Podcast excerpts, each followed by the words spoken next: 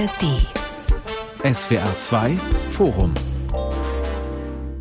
Bedroht, verzagt, zerstritten, scheitert Europa an Putin. Am Mikrofon ist Gregor Papsch. Putin droht und Europa streitet über Raketenlieferungen und den Einsatz von Bodentruppen.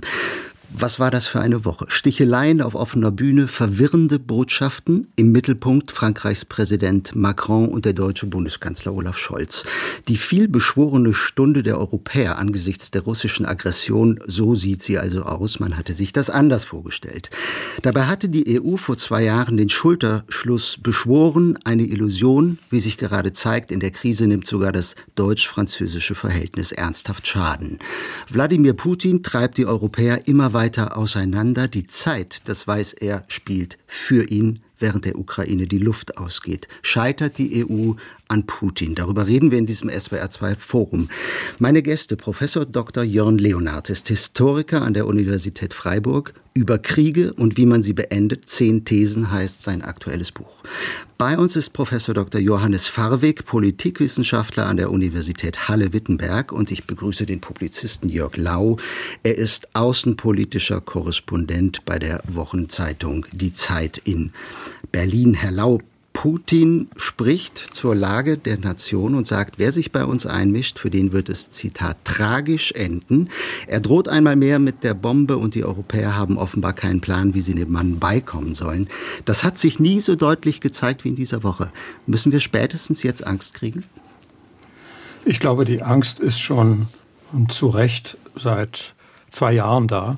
Und was er da gesagt hat, ist ja auch nichts Neues. Also das ist eigentlich fast der Wortlaut dessen, was er am Vorabend des Krieges gesagt hat. Äh, diese, diese Warnung, wer sich bei uns einmischt, wenn wir jetzt diese sogenannte Spezialoperation starten, der muss mit Konsequenzen rechnen, wie, die, wie sie die Welt noch nicht gesehen hat. Das hat er damals auch schon gesagt. Mhm. Ähm, die, ich, paradoxerweise ist aber mit der Zahl der Nukleardrohungen die Angst etwas zurückgekommen, zurück, zurückgegangen, äh, dass er es auch wirklich wahr macht. Und ich glaube, ein Wendepunkt war, als ähm, im ähm, als der chinesische Präsident äh, Joe Biden und auch Olaf Scholz zusammen äh, und die Inder haben auch dabei mitgemacht, äh, gegen Putin eine Warnung ausgesprochen haben, Nuklearkriege sollen nie geführt werden, seien nicht zu gewinnen.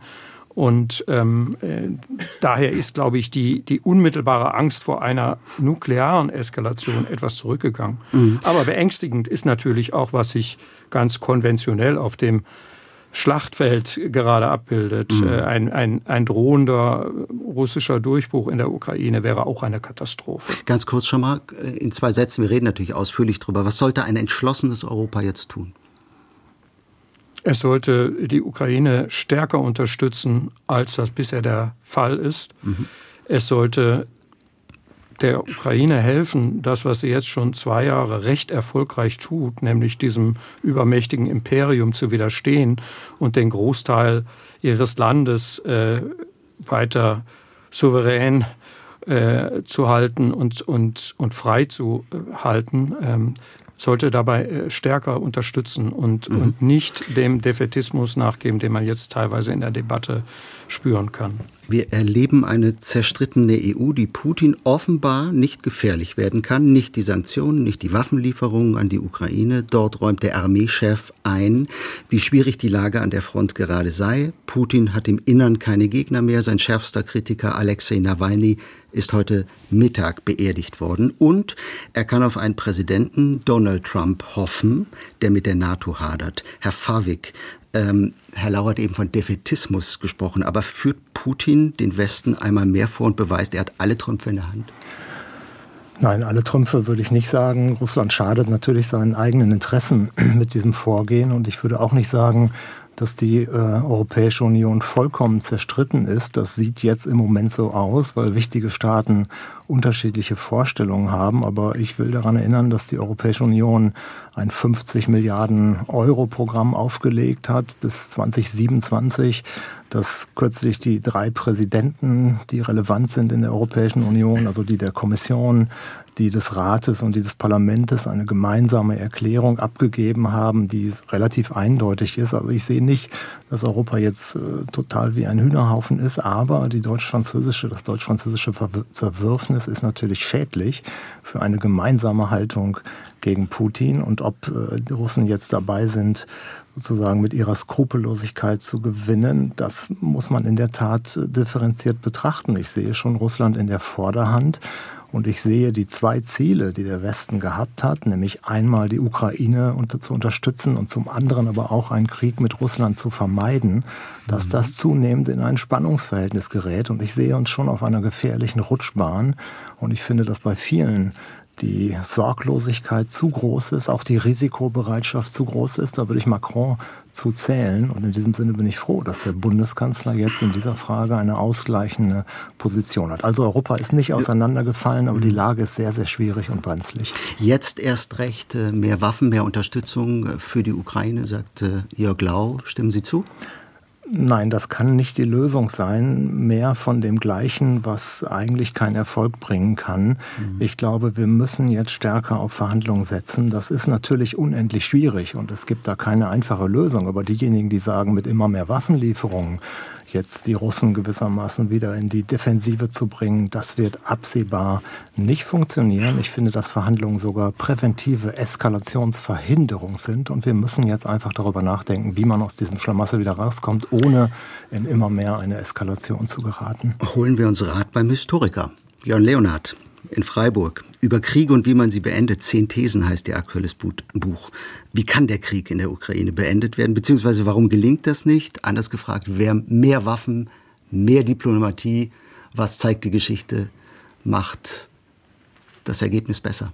Naja, die Geschichte zeigt zumindest, dass ähm, einseitige Konzessionen in der Regel ähm, nicht zur wirklichen Pazifizierung beitragen.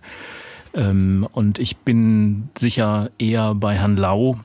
Ich glaube, dass der Westen ähm, nicht zuletzt auch aus historischen Erfahrungen die Ukraine in die Lage versetzen muss, ähm, ihr Territorium zu verteidigen und Russland zu der Einsicht zu bringen, dass es diesen Krieg nicht gewinnen kann. Und wir dürfen nicht vergessen, und das ist wirklich eine historische Lehre, in der Art und Weise, wie Kriege zu Ende gehen, steckt immer auch ein ganz wichtiges Signal weit über den konkreten Krieg hinaus. Ähm, wenn an dieser Stelle aggressive Gewalt zum Erfolg führt, dann wird das andere Aggressoren befeuern. Und wir dürfen nicht vergessen, mit dem, was in der Ukraine passiert, steht und fällt natürlich auch, wenn Sie so wollen, die Resilienz des westlichen demokratischen Modells. Und das geht natürlich noch mal weit über die Ukraine hinaus. Und diesen Signalcharakter, den würde ich nicht unterschätzen. Der ähm, wird in Asien beobachtet und an vielen anderen Stellen der Welt. Sie haben in Freiburg den Lehrstuhl für westeuropäische Geschichte. Macht Ihnen das, was da gerade zwischen äh, Frankreich und Deutschland passiert, Sorgen? Das macht mir Sorgen, aber es ist natürlich auch nicht ganz neu. Ähm, Emmanuel Macron folgt in ganz vielen Bereichen einer klassischen gaullistischen, einem klassischen gaullistischen Drehbuch. Das ist sichtbar geworden in seiner Argumentation, dass Europa ähm, eine andere China-Politik betreiben sollte als die Vereinigten Staaten. Das ist erkennbar in seinem Angebot, die französische Atomstreitkraft sozusagen für Europa einzusetzen. Und auf dieser Linie liegt auch das, was er jetzt ähm, zur Sprache gebracht hat. Und es gibt einen ganz wichtigen Unterschied zu einem deutschen Bundeskanzler. Der französische Präsident nimmt in seiner Rolle für die französische Außenpolitik in der Regel keine Rücksicht auf die Innenpolitik. Und sehr viel von dem, was ähm, Scholz im Augenblick tut, hat, glaube ich, auch mit innenpolitischen Rücksichtnahmen zu tun, nicht zuletzt auf seine eigene Partei. Das ist nicht neu, das hat es im deutsch-französischen Verhältnis immer wieder gegeben. Das Entscheidende ist, dass diese Krise dann irgendwann auch gelöst werden muss. Ähm, eines ist klar, das hat Joschka Fischer mal sehr schön gesagt, es ist unendlich schwierig zwischen Paris und Berlin zu einem ähm, Einverständnis zu kommen. Aber wenn es dieses Einverständnis gibt, dann entwickelt es immer eine Sogkraft, der sich andere Europäer anschließen. Und das steht im Augenblick zur Debatte oder in der Krise und da muss etwas passieren. Okay, das können wir diskutieren. Äh, Herr Favik, Macron hat es nun mal ausgesprochen. Jetzt ist es in der Welt die Rede von den NATO-Bodentruppen. Eine Entsendung in die Ukraine dürfe nicht ausgeschlossen werden, hat er gesagt. Äh, jetzt eben am Nachmittag hat Macron noch einmal betont, er hat das ernst gemeint. Der Mann ist ja kein Träumer. Warum führt er solche Worte im Mund? Nun, wohlwollend könnte man sagen, er beachtet einen alten strategischen Grundsatz, dass man eben nichts ausschließt, um dem Gegner gewissermaßen keine Sicherheit zu geben. Das ist aber, glaube ich, ein Wabonspiel, weil was heißt das denn, nichts auszuschließen? Nicht auszuschließen, Bodentruppen einzusetzen, heißt, dass man einen dritten Weltkrieg riskiert. Und für mich ist das schlichtweg keine Option. Die Ukraine ähm, ist nicht von dem Beitritts, äh, von dem Beistandsversprechen, was die NATO-Staaten sozusagen haben, betroffen. Das heißt, man wird einen anderen Weg des Beistands finden müssen, um die Ukraine äh, sozusagen zu sichern und die Ukraine zu unterstützen. Aber der Einsatz von Bodentruppen ist eine sehr, sehr gefährliche Rutschbahn. Und ich finde es schlichtweg unverantwortlich, die Äußerungen von Macron. Und er steht ja damit nicht alleine. Der litauische Außenminister hat sich entsprechend geäußert. Der finnische Verteidigungsminister hat gerade heute noch gesagt, dass die Ukraine seineswegen durchaus finnische Waffen auch zu einem Angriff auf Russland einsetzen kann. Das heißt, wir sind wirklich auf einer gefährlichen Rutschbahn und ich kann nur hoffen, dass jetzt alle mal innehalten und gucken, wo soll das denn enden? Wollen wir wirklich einen Krieg mit Russland zu riskieren? Wollen wir also einen Krieg in der Ukraine ausweiten um einen Krieg um die Ukraine, der dann am Ende möglicherweise gewollt oder ungewollt auch nuklear eskalieren kann. Ich halte das schlichtweg für unverantwortlich. Nein, das ist nicht der richtige Weg und da bin ich beim Bundeskanzler, der das ja genauso sieht. Wir müssen sozusagen jetzt noch mal nüchtern gucken, wie man äh, aus dieser Situation rauskommt und immer mehr Eskalation kann nicht der richtige Weg sein. Ja, äh, wenn ich, wenn ja. ich dazu vielleicht gleich was antworten kann. Ähm, das Problem ist doch, dass wir Eskalation immer dann im Mund führen, wenn irgendein Schritt der westlichen Unterstützer der Ukraine gerade ansteht. Wir reden nicht über die Eskalation, die permanent von Putin ausgeht.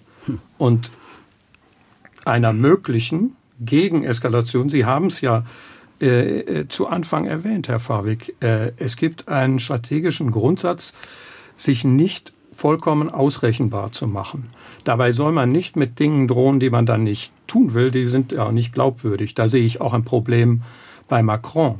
Aber was er, glaube ich, erreichen wollte, ist, dass die westliche Unterstützergemeinschaft für Putin ein wenig unlesbarer wird und dass der nicht von vornherein weiß, wir werden im Prinzip nicht gegenhalten. Und das mit den Bodentruppen, glaube ich, muss man sich jetzt auch nicht sofort vorstellen als äh, die Entsendung der Fremdenlegionen äh, in die Ukraine oder von Spezialkräften. Hier geht es zum Beispiel um Training von Ukrainern, äh, um Unterstützung bei, bei der, der Flugabwehr, um solche Dinge. Darüber ist geredet worden. Und das passiert auch, das ist jetzt ja ein Geheimnis, das Olaf Scholz äh, mitgelüftet hat, das passiert ja auch schon in einer Weise, die immer so ist, dass man es aber auch wieder leugnen kann. Also da sind keine französischen Soldaten in Uniform unterwegs oder britische, aber es gibt Berater und die sind wichtig für die Ukraine. Ich finde, darüber ähm, muss man auch in Deutschland mal nachdenken, ohne sofort in dieses dritte Weltkriegsszenario mhm. abzubiegen. Putin hat bisher, wenn gegengehalten wurde, nicht massiv weiter eskaliert. Das ist nicht unsere Erfahrung. Wir haben dieses Weltkriegsszenario auch bei den Leopardpanzern diskutiert. Ja, da, Olaf Scholz hat eine Zeit lang gesagt, er wird das nicht machen, weil er einen Weltkrieg fürchtet. Und was ist passiert? Nichts dergleichen. Und wir wissen, dass Putin dieses Narrativ auch einsetzt, weil er ganz genau weiß, dass ähm, das in Europa entsprechend rezipiert wird und in kaum einer europäischen Gesellschaft so genau. intensiv wie in Deutschland. Aber ich finde, es gibt noch einen anderen Aspekt und das macht mir am meisten Sorgen. Wir sprechen jetzt über eine Option die doch im Augenblick nicht wirklich ähm, realistisch mhm. ist. Also wenn wir von Militärberatern oder Ausbildungskräften sprechen, okay, aber die Vorstellung, dass Europa auch nur militärisch in der Lage sein sollte, in größerem Ausmaß ähm, dort Truppen einzusetzen, ohne amerikanische Flankierung, das lenkt doch von einer anderen Frage, finde ich, ab. Und das ist, dass Europa dabei ist, ähm, zusammen mit den USA die Versprechen, die man der Ukraine gegeben hat, nämlich sie konventionell in die Lage zu versetzen, ihr Territorium zu verteidigen, dass sie diese Versprechen nicht hält. Und ich überlege mir, was das für Menschen in der Ukraine bedeutet, die im Augenblick spüren, dass sie in die Defensive geraten. Und hier, hier hätte Europa eine ganz wichtige Aufgabe. Hier hätten Berlin und äh, Paris eine Aufgabe. Und die wäre naheliegend, die wäre konkret, die müsste zeitnah gelöst werden werden. Und dagegen ist dieses Gerede von Bodentruppen, finde ich, ein, ein Longshot, der von vielen anderen konkreten Sachen ablenkt. Und mhm. Da fehlt mir die Priorisierung und auch ein strategisches Denken vom Ende her. Mhm. Und ähm, das ist das, was ich im Augenblick wirklich am meisten vermisse. Ganz wichtig, das, was Herr Leonhardt äh, gerade sagt, erinnern wir uns, wie hat Olaf Scholz reagiert? Er hat übrigens, Herr Lau, sofort reagiert. Er hat klargemacht, es wird keine NATO-Bodentruppen geben in der Ukraine, auch keine mhm. Taurus-Raketen für die Ukraine. Begründung auf keinen Fall darf Europa Kriegspartei werden. Äh, jetzt gibt es tatsächlich eine andere Vermutung. Scholz könnte der Ukraine womöglich nicht trauen. Er fürchtet, die Raketen könnten doch noch konkret auf Moskau gerichtet werden. Das, Herr Fawig, würde bedeuten Vertrauen gegen Misstrauen innerhalb der EU, Frankreich, Deutschland und auch der Ukraine gegenüber. Das wäre doch eine alarmierende Erkenntnis, oder? Also ich glaube, es geht da weniger darum, dass jetzt mit diesen Raketen Moskau angegriffen wird, sondern die Frage ist, was passiert oder was würde passieren, wenn Russland in der Ukraine wirklich militärisch unter Druck gerät. Ich sehe das nicht, weil die Entwicklung, man kann sagen, leider eine andere ist. Russland ist ja in der Vorderhand im Moment in der Ukraine und ich sehe auch nicht, dass sich das bald ändert. Aber was mhm. würde passieren, wenn so Waffen wie Taurus etwa die Brücke von Kertsch äh, zerstören und dann die Logistik für Russland schwieriger wird oder um mal ein anderes Szenario aufzumachen, was würde passieren, wenn äh, mit Taurus-Raketen russische Nuklearstandorte nicht vernichtet werden, das ist nicht möglich, aber unter Druck geraten. Das heißt, wir müssen beachten, was passiert, wie Russland reagieren könnte, wenn es militärisch unter Druck gerät. Und das wollen wir nicht, das wollen wir nicht riskieren. Und insofern ist es äh, unaufrichtig zu sagen, äh, Russland muss diesen Krieg jetzt verlieren. Wir wollen in dem Sinne nicht, dass Russland diesen Krieg militärisch verliert. Wir wollen, das sagen alle, die Ukraine ertüchtigen,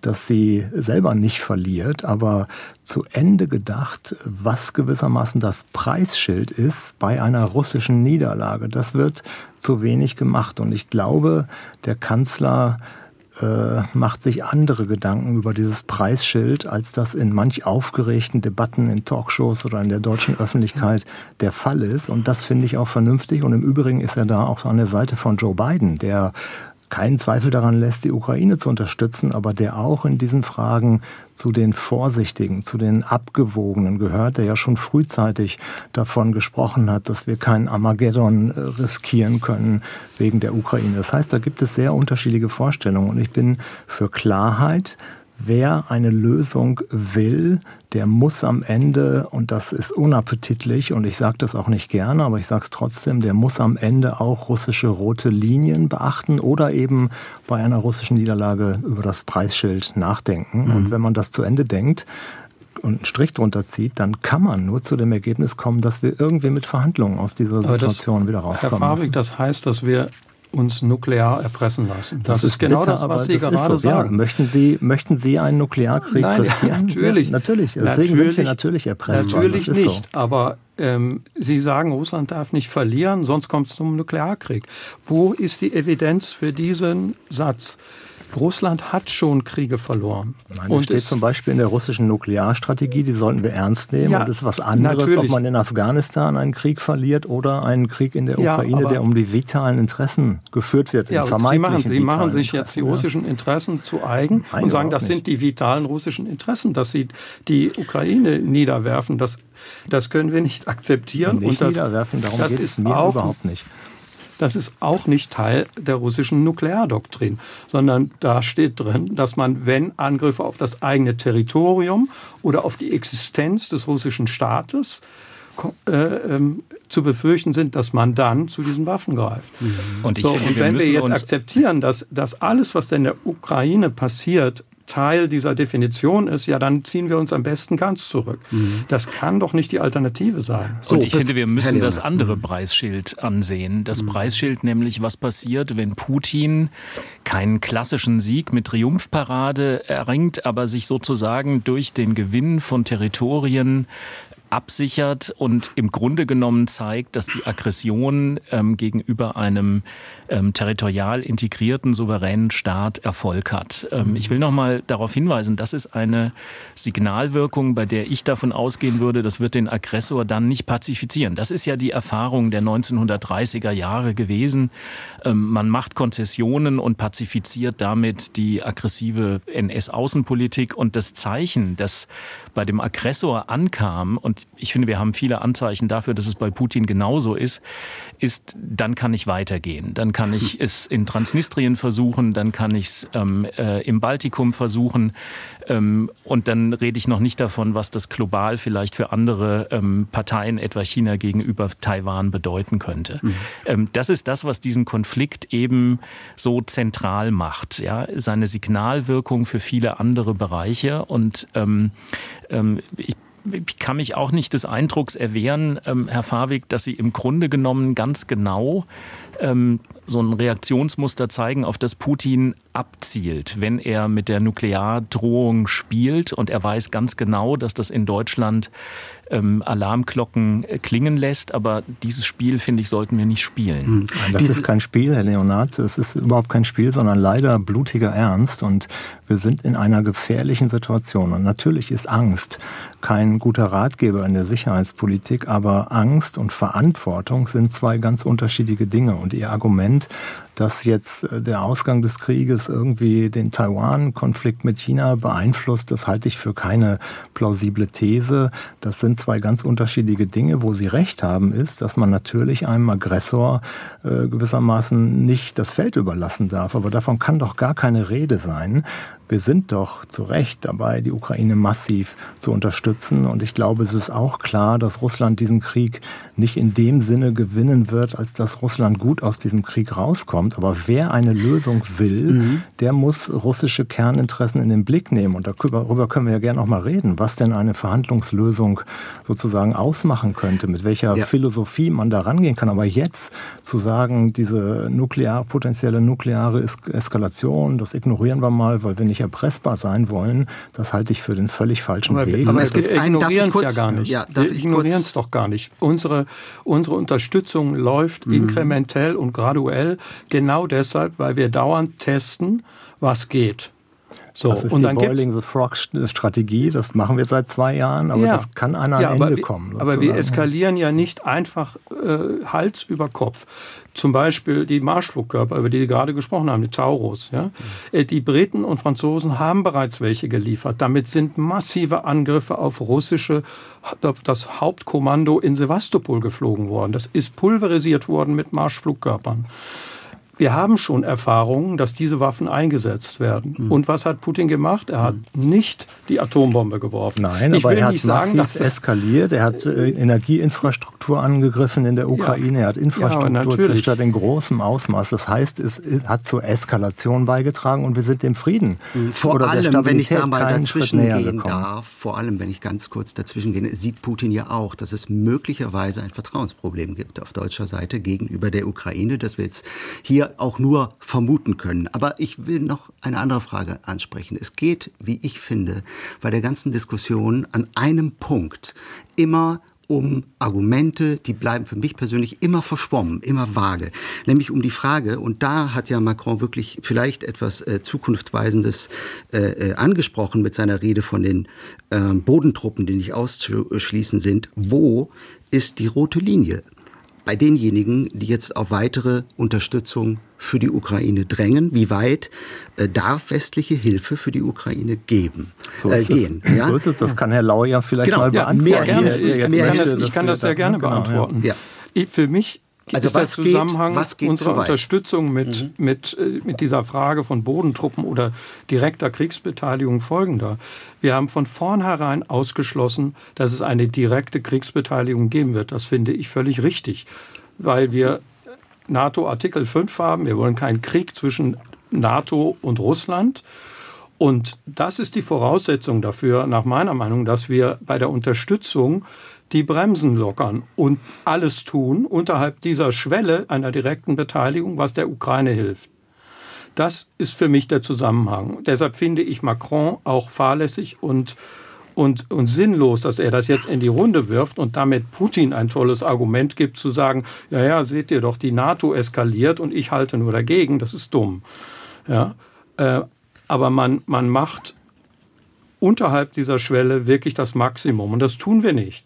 Es ist nicht so, dass wir, wie Sie vorhin gesagt haben, Herr Fawig, immer mehr Waffen liefern. Wir haben doch im Moment das Problem, dass wir immer weniger liefern. Mhm. Wir liefern immer weniger Artilleriemunition und die Ukraine sieht sich einer 6 zu 1 Überlegenheit bei diesem wichtigen Faktor äh, gegenüber. Und das muss ausgeglichen werden. Es geht um Ausgleich, nicht um Eskalation. Wir müssen eine Eskalation Putins verhindern. Das ist meine Deutung der Lage. Und wir sind nicht dabei zu eskalieren, sondern wir versuchen eine Eskalation, die willkürlich vom Zaun gebrochen wurde, einzugrenzen und zwar auch aus unserem eigenen Interesse. Gut, dann, halten wir, doch, dann halten wir doch mal fest, dass wir beide jedenfalls, ich weiß nicht, wie es der Leonard sieht, äh, Konsens haben, dass Bodentruppen keine gute Idee sind, dass wir das ausschließen sollten, dass Macron einen Fehler gemacht hat. Einverstanden.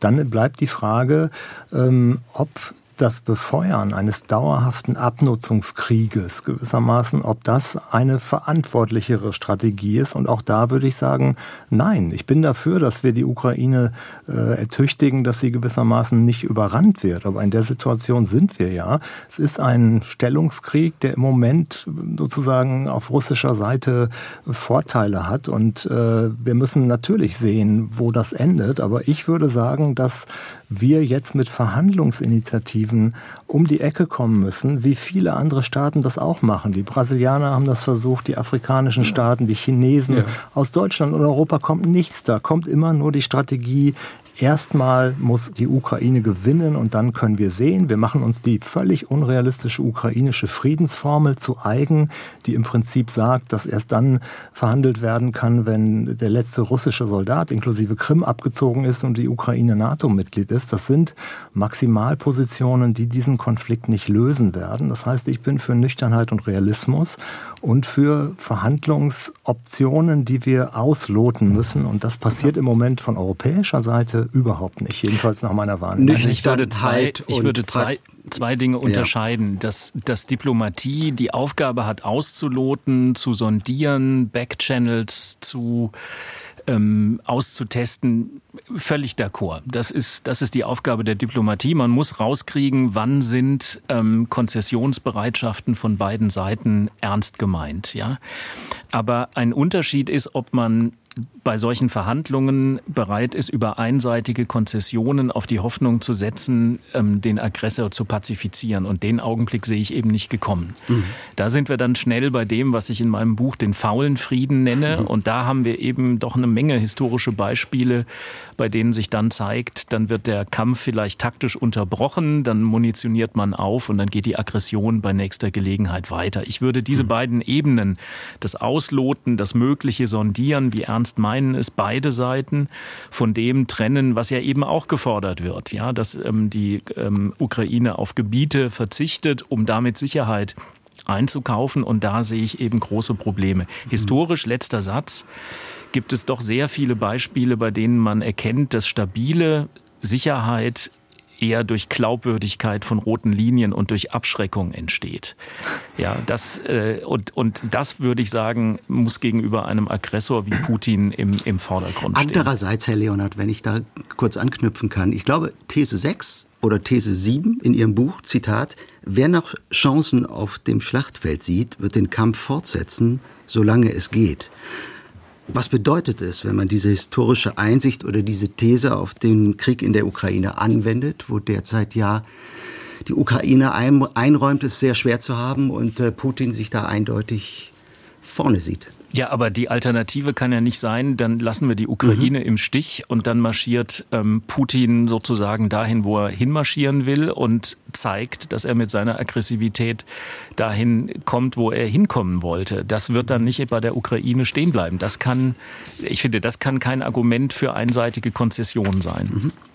Also ich finde, es geht jetzt weniger um, um Konzessionen, sondern es geht auch ein bisschen um das Framing. Wenn der Bundeskanzler zum Beispiel sagt, dass es keinen Diktatfrieden auf Geheiß Moskaus geben dürfe, ähm, und gleichzeitig bei einer Pressekonferenz mit Zelensky Slava Ukraini am Ende sagt äh, und ein Sicherheitsabkommen unterzeichnet, was nicht einen Fingerzeig äh, über eine politische Lösung dieses Konfliktes äh, gibt, dann ist mir das einfach zu wenig, weil am Ende, denke ich, wird es doch darauf hinauslaufen, dass äh, die Krim vermutlich in absehbarer Zeit nicht mehr ukrainisch wird. Jedenfalls wird das nicht zu einem vertretbaren Preis möglich sein. Und ich glaube, wir sollten auch gewissermaßen vorausdenken, wie man denn mit der Frage umgeht, dass es für russische äh, Sichtweise ein No-Go ist, dass die Ukraine in die NATO kommt und wiederum die Ukraine aus ihrer Perspektive zu Recht nicht schutzlos sein darf, das heißt Sicherheitsgarantien bekommen muss. Und das ist das Feld jetzt für Diplomatie, dass man genau das auslotet, dass man Formeln findet, wo beide Seite, Seiten mit leben können. Und Herr Leonard, ein schlechter Kompromiss ist mir immer noch besser als ein heißer Krieg und ein Krieg, der möglicherweise eskalieren kann. Aber das heißt, heiße Krieg findet auch statt. Der heiße Krieg findet statt. Den wollen wir stoppen. Jetzt müssen wir ordnen.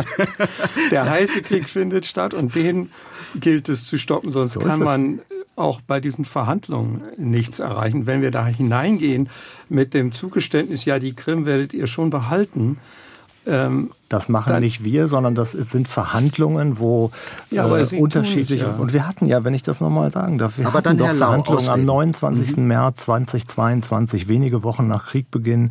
in Istanbul, haben beide Seiten ein Abkommen paraffiert. Wir wissen nicht genau, warum das dann nicht umgesetzt wurde. Da gibt es unterschiedliche Interpretationen. Manche sagen, die Reise von Boris Johnson hat dazu geführt, dass Kiew den Kompromiss nicht wollte. Das werden die Historiker, Leonhard und seine Nachfolger, irgendwann rausfinden rausfinden, was da tatsächlich vorgegangen ist. Weil es gab doch schon Ansatzpunkte für eine Lösung, die unter anderem da äh, vorsah, dass die Ukraine nicht eindeutig im westlichen militärischen Lager landet, weil sonst wird genau. man keine was, Lösung Und was ist dann passiert? Finden. Was ist passiert? Dann kam Butscha und dann so weiter. Kam Butscha. Richtig, Danke für das richtig, Stichwort. Ja. Und Butscha war ein, ein Massaker, das es politisch unmöglich gemacht hat, für Zelensky weiter zu verhandeln. Das ist die andere Seite.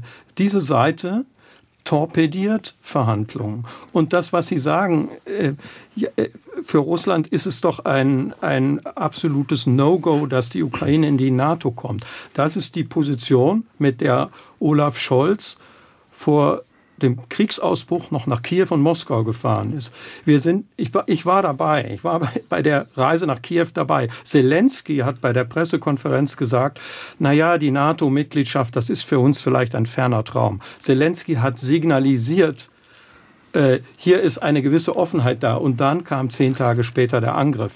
Das ist doch das Problem. Nein, das, dass, stimmt so dass, das stimmt so einfach nicht. Die NATO war nicht bereit, das falsche Beitrittsversprechen von Bukarest im Jahr 2008 vom Tisch zu nehmen. Das ist die historische Wahrheit. Und, und darüber Sie, war der Westen nicht bereit zu verhandeln.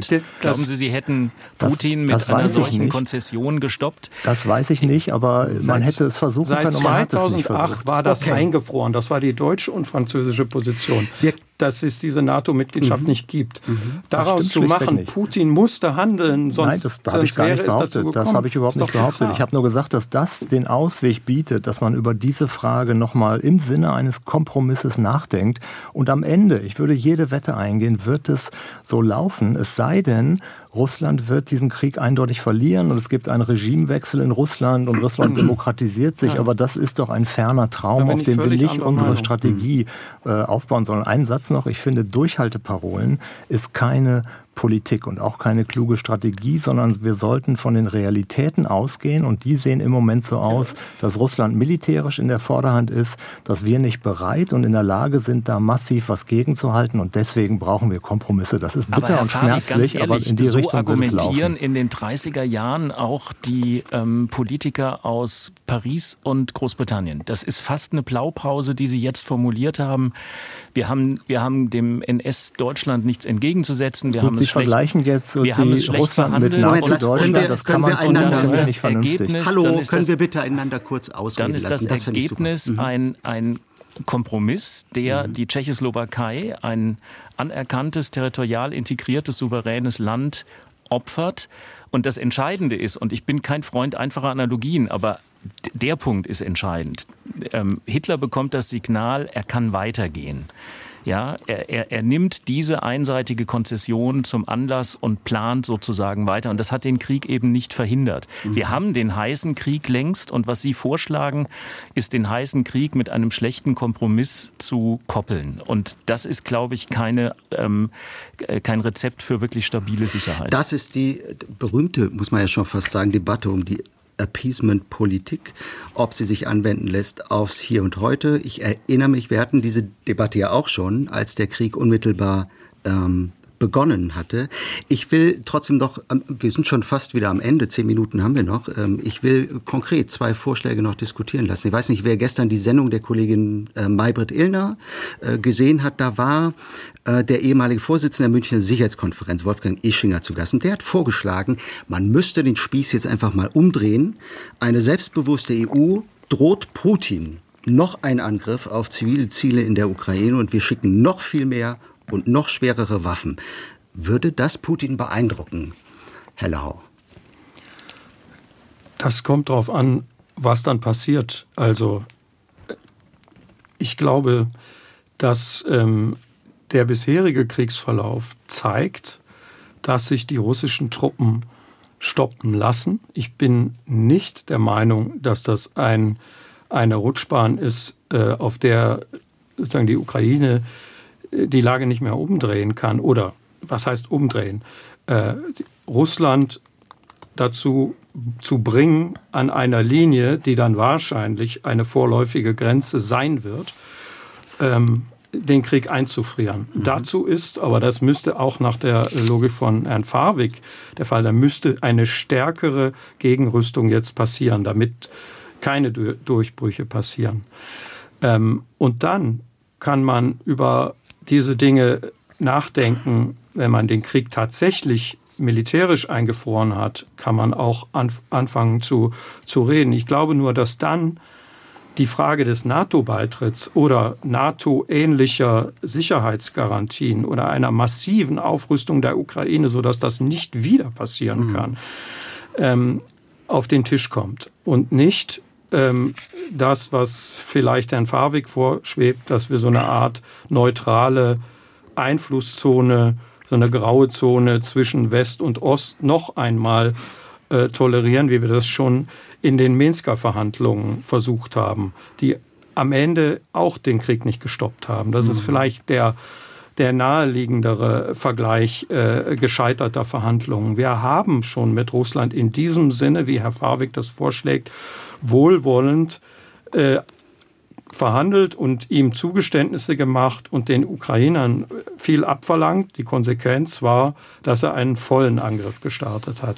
Das können wir nicht mehr akzeptieren. Deshalb glaube ich, muss man Putin militärisch stoppen und dann muss man darüber nachdenken, wie man die Ukraine richtig äh, absichert. Und am Ende wird es auf eine Art NATO-Mitgliedschaft hinauslaufen. Da würde mich jetzt noch kurz die Meinung von Herrn Leonard äh, interessieren, weil die Signale aus äh, Moskau sind ja ganz andere im Moment. Transnistrien haben wir schon besprochen.